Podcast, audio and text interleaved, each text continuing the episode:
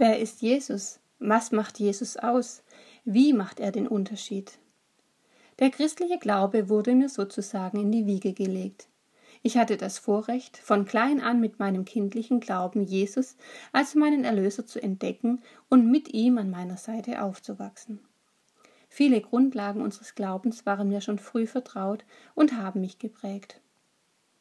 Doch der Nachteil an einer christlichen Erziehung ist, dass man Gefahr läuft, den persönlichen Anspruch zu vergessen. So machte ich mich vor einigen Monaten auf den Weg, um neu zu verstehen, was Jesus ausmacht und wie er den Unterschied zu anderen historischen Größen macht. Unter anderem wurde mir ein Gedanke sehr wichtig, den ich gerne mit euch teile. Wir sind am Anfang der Apostelgeschichte. Nachdem Jesus von Gott in einer Wolke zu sich genommen wurde, versammeln sich die Jünger und die Nachfolger von Jesus in Jerusalem. Der Heilige Geist wird ausgegossen. Die erste urchristliche Gemeinde entsteht und es geschehen viele sichtbare Zeichen und Wunder. Petrus und die Apostel gehen in den Tempel, um dort zu erklären, was geschieht und von Jesus und seiner Auferstehung von den Toten zu berichten. Johannes und Petrus werden verhaftet, denn die Mitglieder des Hohen Rates wissen sich nicht zu helfen, wie sie damit umgehen sollen.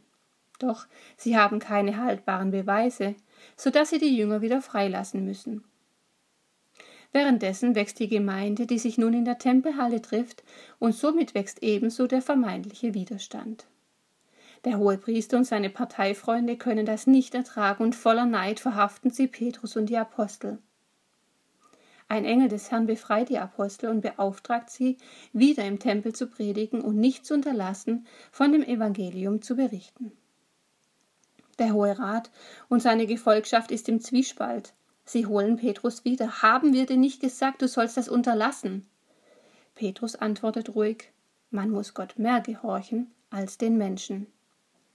Gott steht auf der Seite dieser einfachen Leute, die nun wortgewandt und gebildet wirken.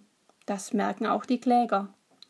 Doch das macht die Mitglieder des Hohen Rates rasend vor Wut und sie beschließen, die Apostel töten zu lassen, um dem Aufruhr ein Ende zu setzen.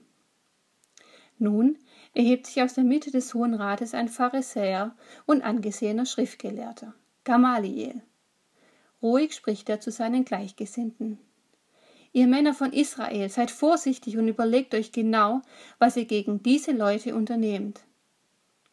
Er erzählt von verschiedenen Irrlehrern, die es zu der Zeit Jesu schon gab und deren Untergang. Und von ihrer Bewegung spricht heute kein Mensch mehr. Deshalb rate ich euch, lasst diese Männer in Ruhe. Wenn es ihre eigenen Ideen und Taten sind, für die sie sich einsetzen, werden sie scheitern. Steht aber Gott dahinter, könnte ohnehin nichts dagegen unternehmen. Gegen diesen weisen Ratschlag gab es nichts einzusetzen, und missbilligend, aber ohne eine andere Wahl wurden die Apostel freigelassen. Und sie? Sie konnten nicht anders, sie freuten sich, lehrten weit, und die Gemeinde wuchs und wuchs. Ich bin begeistert davon, wie sich Jesus auf unser aller Leben und die ganze Menschheitsgeschichte ausgewirkt hat. Er hat Dinge nicht nur gesagt, sondern gelebt. Er aß mit gesellschaftlichen Außenseite berührte die Unreinen, nahm Frauen in den Kreis seiner Jünger auf. Seine Nachfolger, die später Christen genannt wurden und aus dieser einen Bewegung in den Tempelhallen gegründet und geschult hervorgingen, waren die Gründer des ersten Krankenhauses, der ersten Universität sowie die Grundlage für Menschenrechte.